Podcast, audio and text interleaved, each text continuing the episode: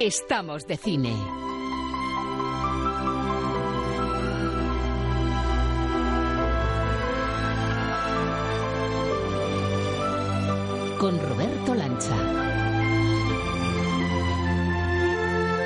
Y a esta hora y con esta música ya de fondo que nos hace pues soñar cine despiertos, con los ojos abiertos y los oídos también, con Ángel Luque. Ángel, muy buenas. Muy buenas, Roberto. ¿Qué tal la experiencia de la gala de los Goya, que tuvimos la suerte de compartir? Bueno, pues yo creo que es una experiencia con muchos matices, cansada, porque son muchas horas las que hay que estar ahí, se disfruta muchísimo viviendo, viviendo la gala allí en vivo, en vivo desde la sala de prensa, claro, que nosotros la tenemos que vivir desde ahí, pero bueno, pudiendo luego estar con los protagonistas y viviendo, pues yo creo que es un evento donde eh, pues el cine se hace más visible visible, más presente, que yo creo que también es necesario pues que haya este tipo de, cosas, como puede ser eh, una gala de premios, pues para recordar que el cine está ahí, que hay mucha gente que trabaja en el cine y que se hacen cosas muy buenas. ¿no?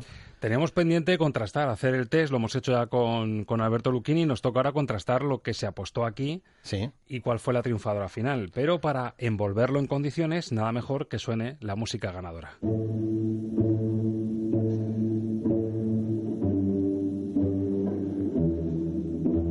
Lo que ves es lo que oyes. Música para soñar cine con Ángel Luque.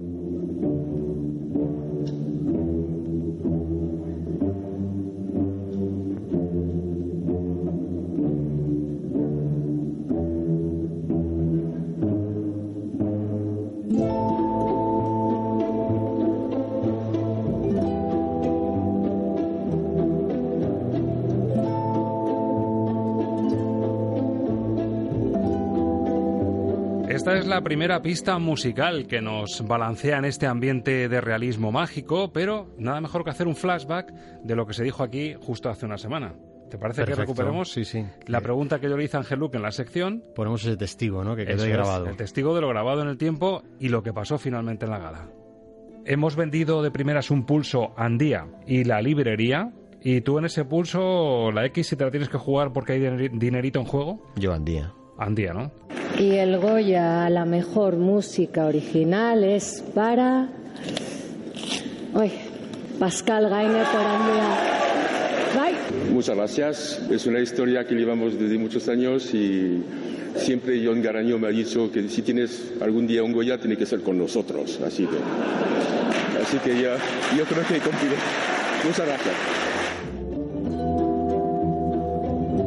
Pues acertó Ángel Luque y la gran sorpresa, el lujazo, tuvimos el lujazo la noche de los Goya de escuchar y de grabar, como hemos escuchado al principio, a algunos de los ganadores, pero hemos querido reservarnos para esta sección especial, de alguna forma celebrar que acertó Ángel Luque con muy buen criterio y nos trae sorpresa, ¿no, Ángel? Bueno, pues eh, la sorpresa yo creo que ya está para, para poder abrirse, así que te parece vamos a, a saludar ya. Pascal Gañé, buenas, muy buenas. Muy buenas, ¿qué tal? Hola Pascal, bienvenido a Estamos de Cine. Lo primero, por supuesto, enhorabuena por el Goya. Muchas gracias. ¿Qué habéis ganado? ¿Una cena o algo así? tenerte aquí con nosotros es el regalo, ¿eh? aunque parezca una tontería, tenerte a ti y a tu música. Y no solo la de Andía, sino el repaso que vamos a hacer a tu trayectoria. Así que eh, bienvenido y encantado, encantadísimos de tenerte aquí con nosotros. Bueno, muchas gracias, un placer. Bueno, lo primero, Pascal, sensaciones. ¿Qué, esta semana después eh, ha sido una semana normal? ¿Sigue todavía flotando en una nube por esos flashes, tantas entrevistas? Cuéntanos cómo estás. Uh, sí, bueno, es, un poco una mezcla, sí, pues hay un poco de, euforia, ¿no? De, de, esto, de los premios, de la gala, de aparte del cansancio, la fiesta y todo. Y después, al llegar al País Vasco, nos han llevado a la Diputación de Guipúzcoa, nos han llevado al gobierno vasco, un poco así. Locura. Pero yo estoy ya mezclando otra película, así que he vuelto al trabajo directamente bueno, ahora mismo en estoy grabando una película que se va a estrenar. Bueno, estoy, estoy mezclando el disco en realidad de una película que se va a estrenar en marzo, así que ya he vuelto a la realidad. Título, haznos ahí un, pequeño avance de lo que estás haciendo. Sí, es Rementari, el, el herrero y el diablo de Paul Urquijo. Bueno, ya tenemos el primer titular, pero antes, según te estamos escuchando, ha sido una presentación así un poco eh, coloquial, pero Ángel, ¿quién es este señor que nos atiende y que ha ganado el Goya de este año? Cuéntanos. Pues eh, Pascal Gueñes es un autor, eh, compositor nacido en Francia, pero de corazón universal, compositor polifacético, aventurero de la música, en mundos que van desde el jazz, pasando por el folk, subiendo el amplificador hasta el heavy metal incluso, y desembocando en el minimalismo y la sutileza musical absoluta. Su infancia estuvo más bien marcada por la lucha, por conseguir, desde el abrazo a su guitarra en tantos momentos de soledad con su instrumento, el conocimiento de la música, el aprendizaje de la música, y muchas veces además rodeado por marchas militares en, casa. ¿no? Ha trabajado con directores tan importantes como Boyaín, Armendáriz, Víctor Erice, y por supuesto para los grandes triunfadores de la noche de, los Goya, Garoña, Regui, Zavala, para los Moriarty. ¿no? una, en su estilo, el amor a la improvisación, al gusto por eh, buscar nuevas cosas en la música hasta el profundo conocimiento del arte de componer, podríamos decir, más académico. Así es Pascal Gaine, yo creo que uno de los mejores compositores, músicos que tenemos en España. Pascal, ¿te reconoces en esa descripción? Bueno, está bien, es un poco, hay, un poco, sí, sí, bueno, sí. Hay Eres más cosas, seguro. Hombre, no, más cosas siempre, pues pero sí, hay bastantes elementos de, verdaderos, sí.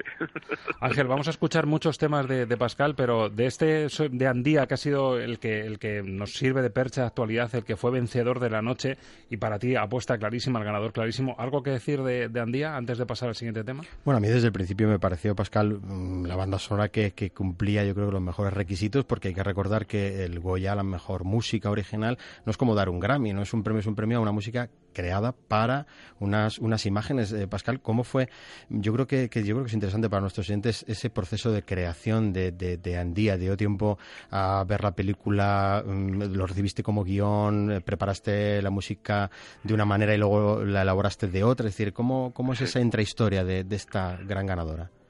Bueno, eh, acabas de decir una cosa que es súper, súper importante que en esos premios y en todo esto, porque muchas veces se comenta el tema de la música ganadora, de los Goyas y todo esto, pero es muy importante recordar que es música para una película y no música por sí misma. Y, y, y cada año pasan, pasa esto, que aparecen músicas que son muy buenas en sí mismas, pero que o en la película no funcionan tan bien o la película misma no funciona tan bien. Entonces es, un todo y, está claro que lo que hay que valorar es esto, cómo, cómo funciona la música en, la película.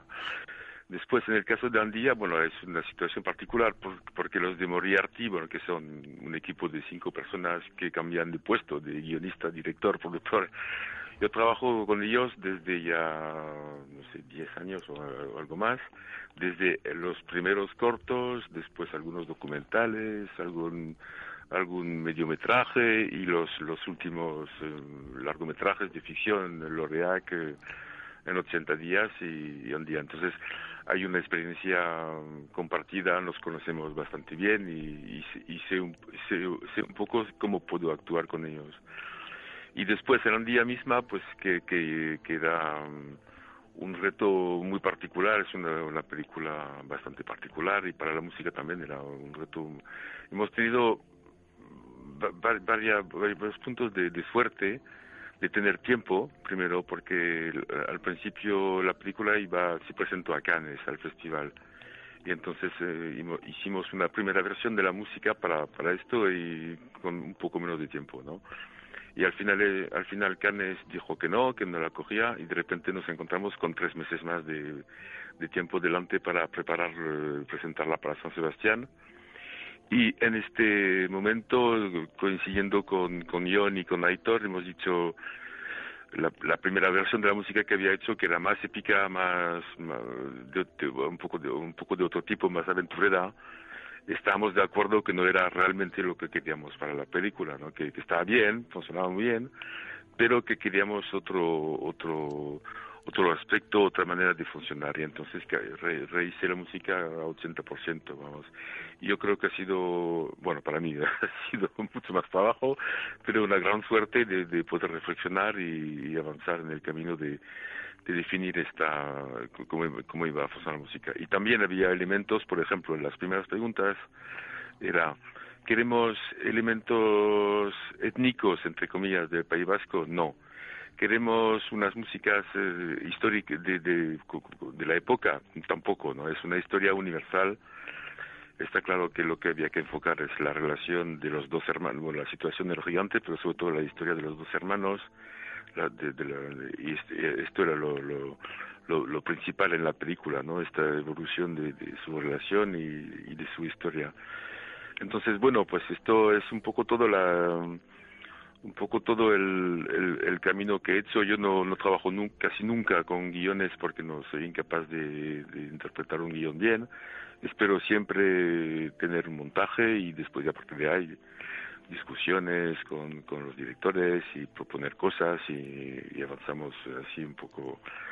Hay, una parte muy intelectual, entre comillas, de reflexión personal y una parte muy pragmática, ¿no? De, de probar y a ver, a ver qué funciona y cómo funciona y lo que transmite, ¿no? Uno de los momentos, Pascal, más refrescantes, además lo, lo, comentamos Ángel y yo según estaba pasando, es cuando bromeaste con esas composiciones que venían de antes, tú ya conocías a los directores y a los guionistas, cuando escuchaban en el estudio lo que ibas probando, ah, qué, bonita, esa es nuestra. No, esa no, es vuestra. Sí, sí, sí, sí, es, es, real. La gente me ha preguntado después, pero esto es verdad. Es que, bueno, he hecho un, un poco, lo he condensado un poco, pero es que eh, eh, Moriarty está en un local al, lado de mi casa y yo estaba buscando un local para, para instalarme, para que antes tenía mi estudio en, el, en, el, en la sala de mi casa y hubo protestas, donde no, había sala. qué mal gusto la gente, qué mal gusto. Sí, sí, y aparte tenía otro defecto esto de que yo me levantaba a la noche y, y, ponía el dedo en el ordenador y empezaba a trabajar a cualquier hora. La musa, la musa visita cuando visita, ¿verdad? Sí, sí, pero visitaba un poco demasiado. Porque ya, ya, ya no había, sabes, que al final pasas todo el día metido en esto y hay que separar. Y entonces les comenté algún día, es que estoy harto, quiero salir de casa porque es una locura, no tengo sitio, mis hijos eh, también se quejan, que no hay espacio.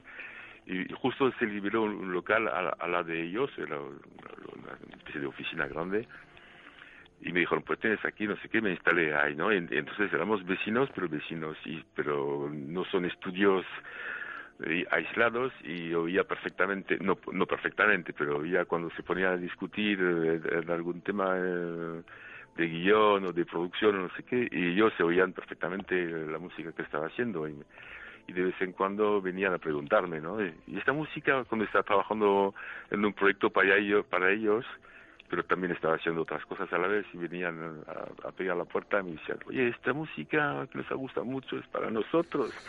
y no, es para esto, es para no sé quién, que, de turno, Daniel Sánchez Arribal o, otros. Ay, qué pena, no sé qué nos Pues quizá una de ellas, esta que vamos a escuchar ahora. Nos remontamos a 2016, eh, hace un par de años, película de Gerardo Olivares, El Faro de las Orcas. Si te parece, Pascal, escuchamos uno de los temas de, de esta banda sonora.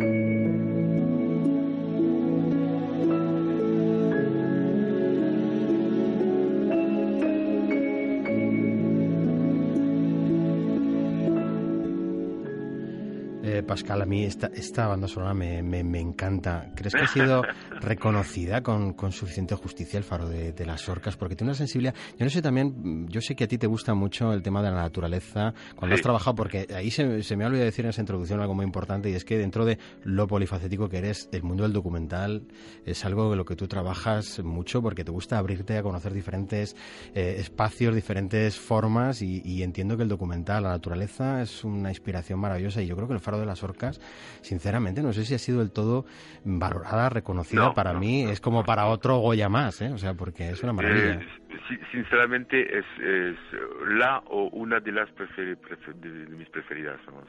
Yo creo que es una de, las mejores que he hecho. Sí, sí, yo también lo creo, ¿eh? Pero Ha, sido, ha, sido, ha sido muy poca valorada la película, casi no, no se ha enterado nadie. Oh lo sacaron en un momento muy malo porque lo sacaron el día de, de Star Wars de la, edición anterior, así que la promo fue desastre, nadie lo ha visto y la música desapareció un poco. Yo sinceramente es de, de, la personalmente yo creo que es una de las mejores músicas que he hecho. Oye, que, eh, eh, Pascal, que, que, a mí hay otra cosa que me llama mucho la atención, yo aquí lo digo en la sección muchas veces, la importancia de la relación de, del compositor con el director. Hay grandes parejas, por decirlo así, binomios en la historia de la música del cine.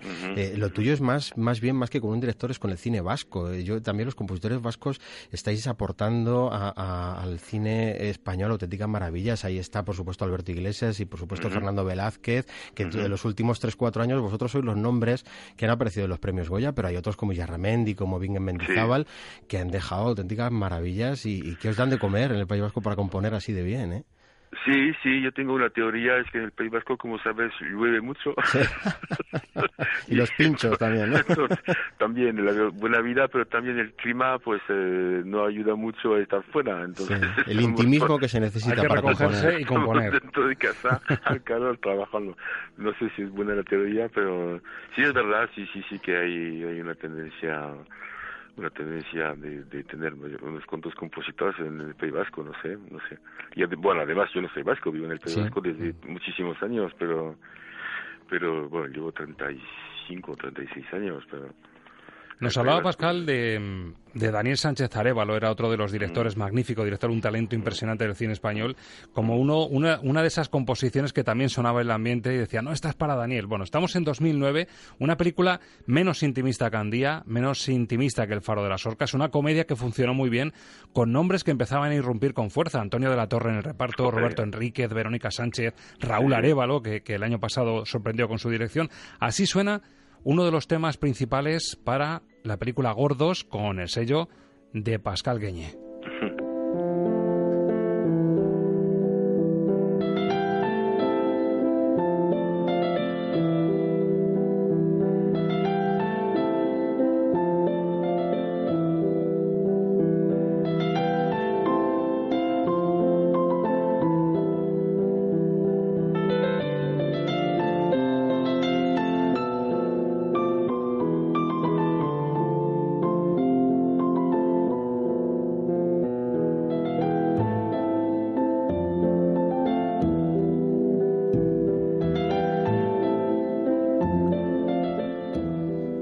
historia, mm, decíamos, menos intimista, pero también con ese aire de terapia de personas con problemas, tú Ángela más como psicólogo. Mm.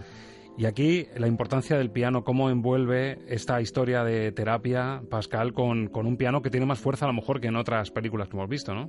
Sí, es un tema, era uno de los últimos temas que me quedaba para hacer para la película y no salía y, de repente y no salía, me mandaba cosas a Daniel y me decía bien, tal, tal, y de repente una mañana no sé por qué me apareció todo el tema entero con su orquestación en la cabeza, me levanté, lo escribí y en una, le mandé la maqueta a Daniel y me dijo ya está.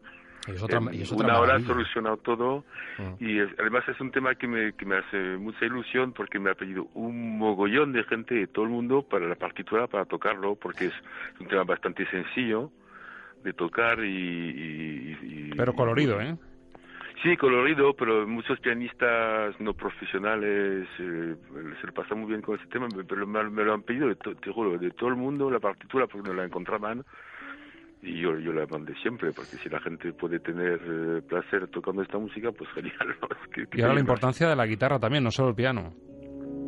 Sí,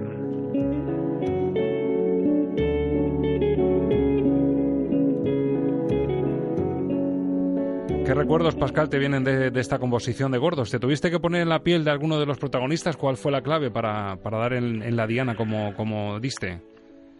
Eh, es que ya, estoy un poco lejos, pero no me, no recuerdo sobre todo eh, este, era muy interesante hacer la música de esta película, bueno, y, la anterior con Daniela, Oscuro Casi Negro, que son las dos que hemos, y unos cuantos cortos que hemos hecho porque eh, tenía un lenguaje audiovisual, Daniel, muy personal, muy particular y con temáticas muy interesantes. Entonces, eh, para mí era, era estupendo trabajar con él y, y buscar temáticas, colores diferentes, que son músicas que son de límite un poco jazzísticas sin entrar en el jazz, un poco clásicas, un poco minimalistas.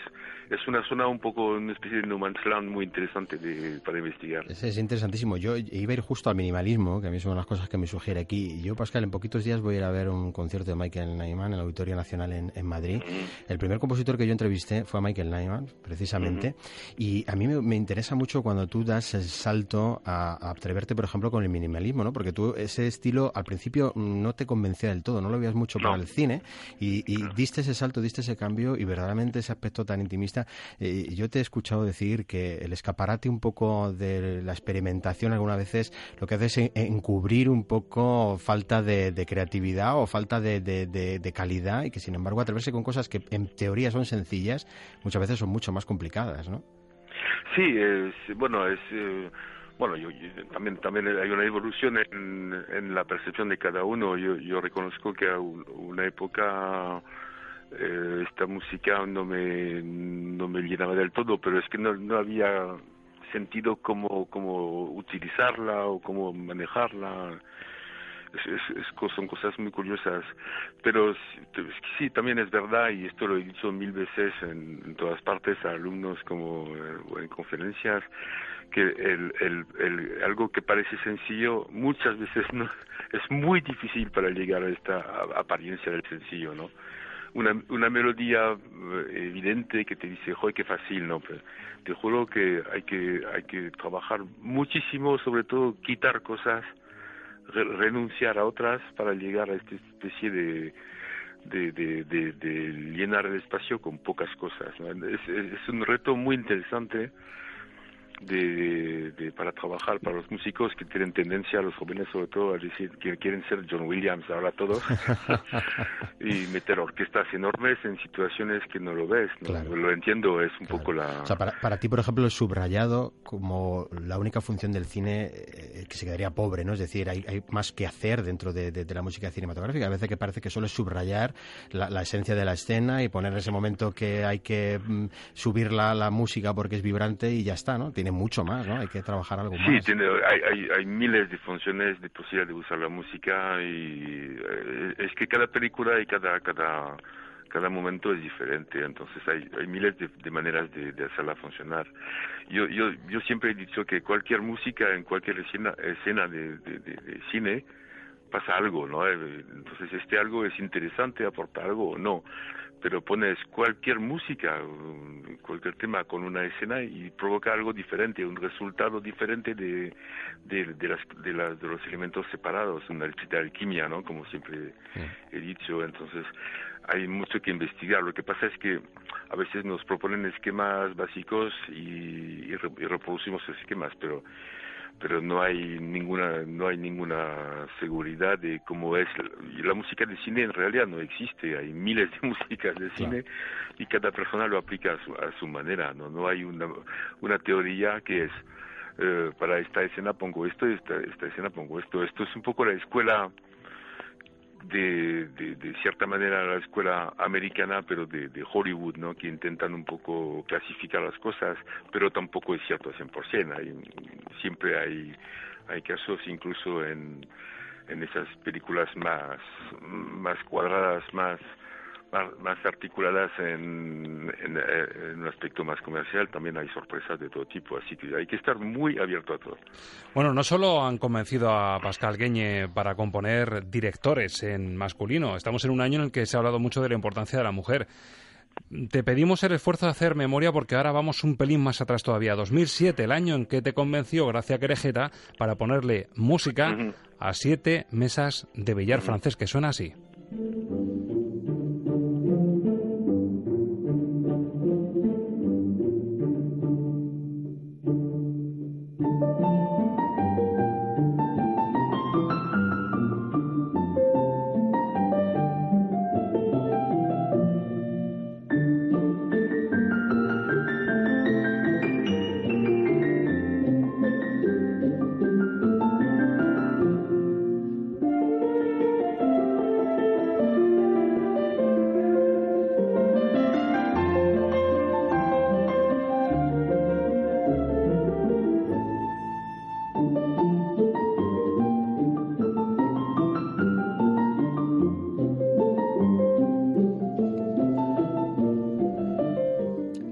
Sonora, Pascal, me gusta mucho el, equilibrio de instrumentos. Me gusta muchísimo cómo juegas con cada uno de ellos, dándole a cada uno su importancia, ¿no? A veces que se abusa, por eso que decías tú, de la superorquestación, que se puede abusar precisamente de la cuerda, ¿no? Y, otros instrumentos quedan un poquito relegados. Y en tu trayectoria musical, cuando uno va observando, ya no solo dentro de la música del cine, que es por lo que más se te conoce, pero tu trabajo en música de concierto, etcétera, es, amplísimo y supongo que ahora cada vez tienes menos tiempo para dedicarte a ello. Porque ahora, a ver, eh, supongo que a partir del Goya, o eso es un mito, no lo sé, lloverán más ofertas o serán más, más, más seleccionadas, no sé cómo serán. Eh, pero bueno, realmente eh, uno va viendo toda tu evolución desde tus eh, primeras bandas sonoras a las bandas sonoras de ahora y, y, también cómo, bueno, pues el, aprendizaje, yo por ejemplo en esta banda sonora de, de, de, de Querejeta veo cómo tú también vas trabajando de ti mismo, ¿no? Cómo vas enriqueciendo las melodías con cosas que te van interesando en su momento, ¿no? Sí, sí, bueno, este, yo, he aprendido muchísimo. Es que, claro, eh, yo he desembarcado haciendo música de cine sin, sin tener ni idea de cómo se hace, que, cómo se hacía, ¿sabes? Y no he hecho ninguna escuela de música de cine porque no, no existía en mi, en mi época. Entonces he, aprendido haciendo y he descubierto mil cosas y, y sobre todo he aprendido a ser mucho más pragmático de de antes algo las certezas que tenía de joven eh, se me han ido y ahora soy capaz de probar mil cosas y a ver si descubro algo interesante y mm. muchas veces pasa no y entonces es un poco la la vida pero también eh, intento aprovechar de todas mis experiencias fuera del contexto cine para enriquecer lo que lo que puedo hacer para el cine y, y también trabajar mucho la sonoridad la orquestación eh, nunca dejar que sea mm, evidente, ¿no? Buscar cositas simples, pero que son un poco diferentes, una sonoridad tal, no dejarme llevar por lo, por lo más común, porque si no me aburro. Claro, hay, que, hay, que, experimentar y aventurarse un poquito, ¿no? y, y, es una aventura, ¿eh? tiene que ser tiene que ser una aventura interesante, no yo no quiero ser funcionario de la música de cine, para nada. Claro. Y, ni de la música de cine ni de otras cosas, quiero hacer música de concierto, quiero hacer teatro, lo que sea. Mm, ¿Crees que, es que me estaba surgiendo según te estaba escuchando un poco de, de la importancia que tiene y que intentamos aquí siempre reflejar cada semana, la importancia que tiene la música dentro del cine? Como un elemento más. Eh, eh, la música es anterior al cine, con lo cual es un arte que le tiene que aportar también muchas cosas y le aporta muchas cosas. ¿El cine español ha sido eh, justo o ha tratado bien a sus compositores de cine, no sé, a los grandes que ya, pues prácticamente, o muchos ya casi pues han desaparecido, pues José Nieto, desaparecido quiero decir del mundo cinematográfico, José Nieto, un García Abril, o los que ahora estáis en el mundo cinematográfico, ¿se os valora suficiente, se os ve claramente como un elemento esencial dentro del cine? Yo creo que ha habido varias épocas, eh, varias épocas, ¿no? Que no ha sido continuo. Yo creo que sí, que la época de Nieto, de, de, García Abril, yo creo que sí, que han sido bastante bien tratados. Yo creo que mm, también mucho. Ahora los tiempos han cambiado mucho. ¿eh? Es muy difícil ahora. Mm, eh, entrar en, en bueno primero hay que decir que el mundo del cine ha cambiado mucho visto que la mayoría del trabajo del músico ahora es en series, que en series de televisión. Que, tú, estás con, con ah, también, has entrado en el mundo de las series, ¿no? Televisión española, una de las últimas que había. Sí, eh, la, de traición, sí. es, mi, primera experiencia en televisión, ¿eh? y, es dura, ¿no? Porque ese trabajo es como muy, muy rápido, muy estresante, ¿no? Sí, bueno, es, es duro por, por, eh, por estos, por el tiempo y por la velocidad y por la rapidez al mismo tiempo tiene algo estimulante, es que es que es que es una mezcla, pero está claro que cuando solo haces esto debe ser duro, ¿eh? porque es, un ritmo de de, de, de, hacer cosas que guau. no tienes mucho tiempo para, para detallar, ¿no? Es como hay, hay que producir y producir y producir. Pero bueno, tiene su parte estimulante también, que a veces las situaciones extremas eh, te obligan un poco a superarte, ¿no? Dices, bueno, pues yo, yo muchas veces, eh, por cuestión de tiempo, he, compuesto músicas y que al final se han, muchas se han quedado como de los mejores temas que he hecho. No tienes tiempo de reflexionar ni de pensar, te sale directamente del corazón y de la intuición lo que tienes que hacer, ¿no? Y, y no te preguntes si esto es do, fa o re, decir, vas directamente. es música, ¿no? ya está. Sí, música y sale porque tiene que salir, entonces, bueno, pues Bueno, un director francés mm, con mucho vínculo con directores y creadores vascos, pero si tiramos de calendario y hacemos memoria, yo creo que un gran director del cine español, grande con mayúsculas, en el 92 convenció a Pascal para hacer una banda sonora de un documental en el que tenemos vínculo con Castilla-La Mancha, el gran Antonio López. Sí, sí. El Sol del Membrillo. Vamos a recordar, vamos eh, a hacer memoria auditiva para ver cómo sonó Mm. la apuesta de Pascal para esa película.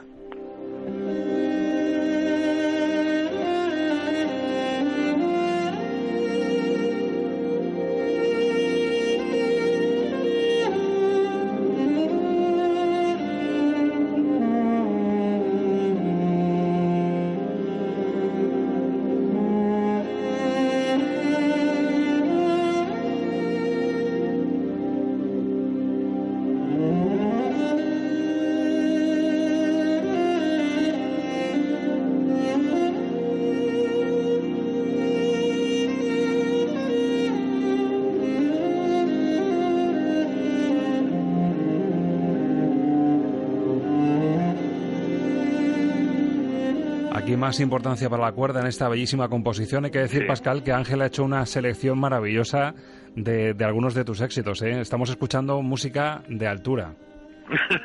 Gracias. Hombre, está, está, en está en particular ese tema del Sol del Membrillo, le, le tengo mucho, mucho cariño, como te puedes imaginar. Eso es una banda sonora de, de la que uno no se cansa nunca. Es una de las grandes obras y, y- y el trabajo con Erice, que además esta es su, su última gran incursión en el Sí, cine en sí, solitario, él, ¿no? Es- queda como un hito, yo creo que muy simbólico, entiendo también dentro de tu, de tu carrera, ¿no? Sí, eh, para mí es, es que eh, me, me olvidé en la gala porque lo que le quería dedicar eh, también el, el Goya, pero al final en el momento de, de hablar se me fue un poco, porque claro, imagínate que cuando yo hice esta película había hecho dos, tres películas pequeñas y no tenía casi experiencia y voy a trabajar con él. Bueno, por suerte no sabía quién era Víctor. Eran mis amigos que, yo me acuerdo perfectamente, tenía amigos que hacían cortos eh, y que conocían todo el cine español. Yo era un poco novato y volví a la productora y les dije, pues voy a trabajar con un tal Víctor Ise o algo así. Y estaban, ¿cómo? Pero no sabes quién es. Sí, ¿Te es un grande cuenta? del cine español. Pero es el, es el más grande del cine español. No tenía ni idea, no, sé, no había visto ni El Sur ni, ni El Espíritu de la Colmena. Y que, y que sí me ha servido mejor porque no tenía como... ¿sabes? Condicionantes, ¿no? No Pero él me recibió como si fuera un, profesional de toda la vida y no, no puso en ningún momento en cuestión mi, mi capacidad, con confianza absoluta a un, a un chaval que ha hecho tres películas y, y pues, esto es un... He, trabajo, he trabajado dos meses con él en Madrid de casi día a día y claro, no teníamos ordenador, las maquetas era enseñar con un piano, un poco así, eran otro, otros tiempos, ¿no? Y vamos, le, le- le- le debo, he aprendido muchísimo de todo. En esta, Pascal, en esta te vamos a hacer forzar menos la memoria porque la tienes más reciente y de hecho te pudo valer ya el año pasado un Goya como el que te has llevado este, por lo tanto nos parece totalmente merecido. Esta es del año pasado. Y Ciar Boyaín te vuelve a convencer para la composición del olivo.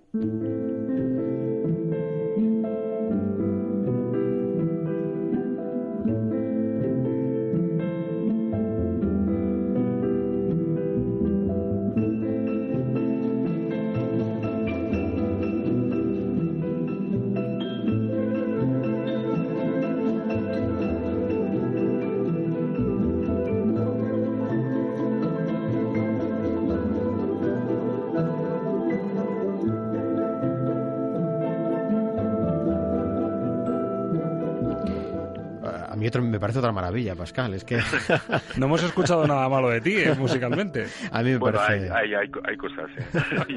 ya, os pasaré. ¿Qué recuerdos tienes de- del olivo, que, que es lo más reciente después de, antes de Andía? eh, eh, a ver, el olivo no, hice el faro de las orcas. Faro de las sí, Orcas hay- medio, hay entre ellas, marcas, está entre sí. ellas. Eh, y plan de fuga también. Ujú. Eh, el olivo, pues maravilloso. Es que además con, con Itziar hemos- antes hemos hecho Katmandú, de- un documental, y, ah, y- y- mucho antes lo de otro mundo. y Flores de Otro Mundo fue una película muy, la primera que hice con ella, que fue muy difícil entendernos y muy complicado. Y, después pasaron unos años con Kathmandu, fue bastante fácil, muy agradable y, El Olivo fue genial.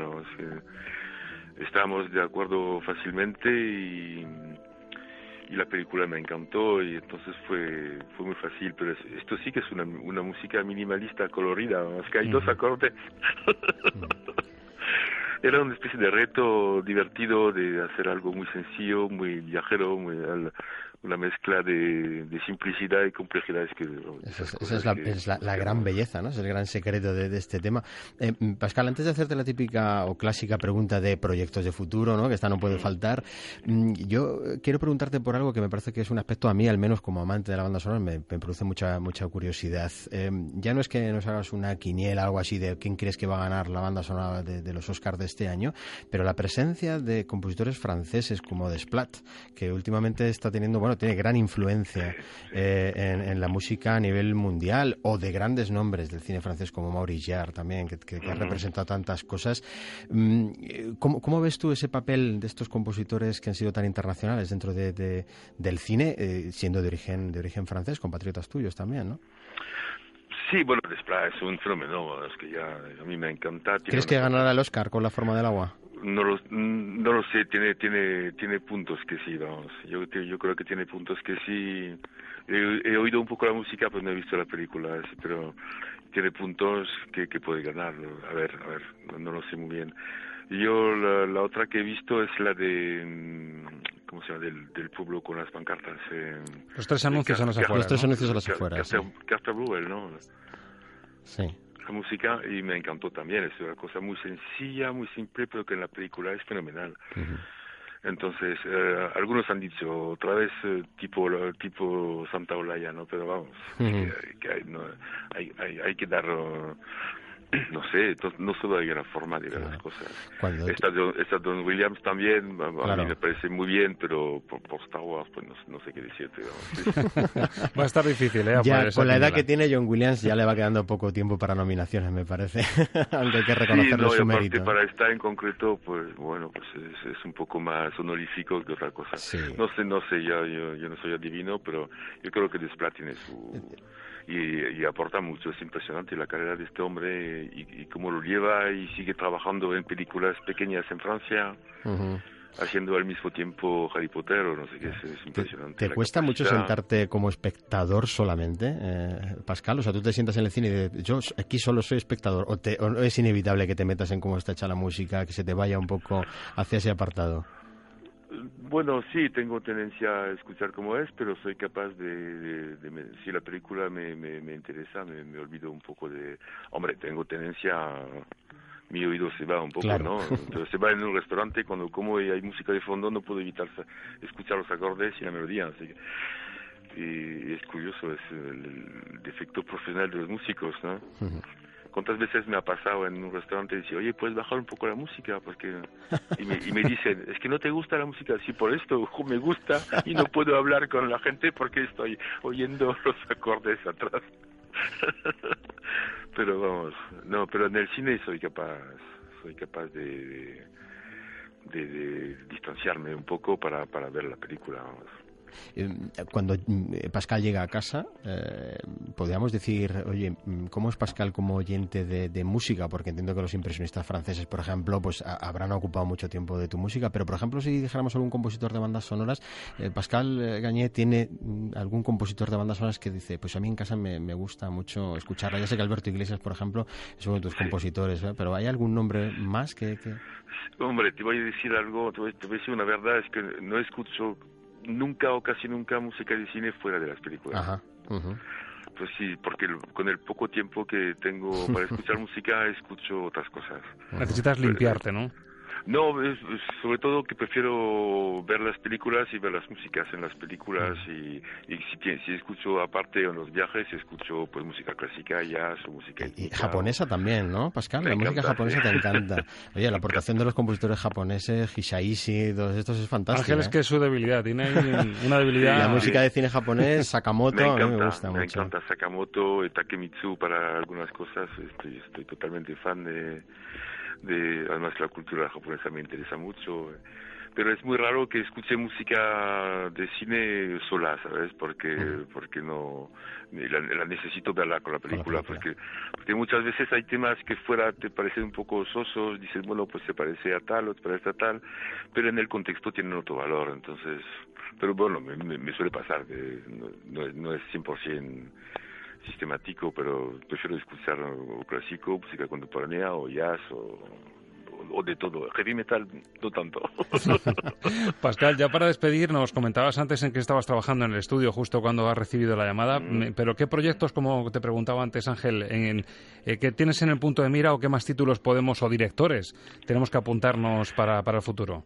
Eh, a ver, pues voy a, ahora voy a empezar una serie para Antena 3, que es una serie que se roda en el País Vasco, que se llama Presunto Culpable. Eh, que es una de Boomerang, Boomerang TV. Eh, y después, bueno, Rementari, que, que esto ya se estrena en marzo, de Por Urquijo, que es un cuento fantástico, que también es un género nuevo para mí. Uh, y después tengo un par de películas, un poco después la de Miguel Ángel Jiménez, uh, que el que hizo Saika que es, no es poco conocido, eh, la nueva de mm, Gerardo Olivares. ¿Repites con él? Sí, sí, sí, con él ha sido, ese ha sido un encuentro fantástico, fantástico, le, le encanta la música y, y en el Faro de las Orcas nos hemos llevado enseguida bien, ¿sabes? De estos contactos que a los 10 minutos estás como en casa bien, hablando de lo mismo. Y le, gusta mucho la música, yo creo que vamos a repetir y después de lo de lo de lo comentable esto y después esperamos que después del Goya aparezca algo más seguro que sí porque has dado has dado una lección y todos todos los que saben un poquito de bandas sonoras entre ellos Ángel Luque sabían que mm, se te debía además por ley y por méritos propios el, el triunfar en, en, la gala de los Goya. Así que Pascal, agradecerte de corazón que hayas estado con nosotros. Ha sido de verdad un honor que poquito después de, ese premio y ese reconocimiento merecido lo hayamos podido justificar escuchando algunas de tus composiciones, justificarlo ante los oyentes y disfrutar encima de tu presencia y de tus comentarios. Pues muchísimas gracias a vosotros. Pascal, yo te lo agradezco también de una manera particular porque me hacía especialmente ilusión esta entrevista, porque amo la música que se hace dentro de las películas y porque me gusta mucho lo que has trabajado. Pascal, muchas gracias. Gracias, gracias. Hasta siempre. Hasta siempre.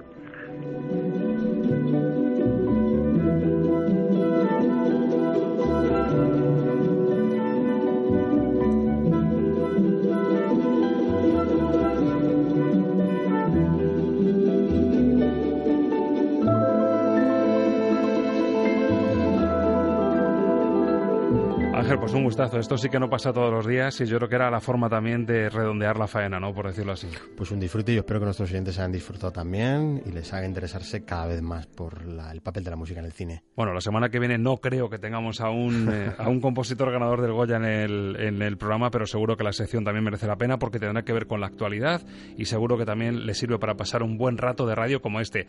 Gracias amigos por ser testigos. En una semana si te apuntas, volveremos a estar de cine.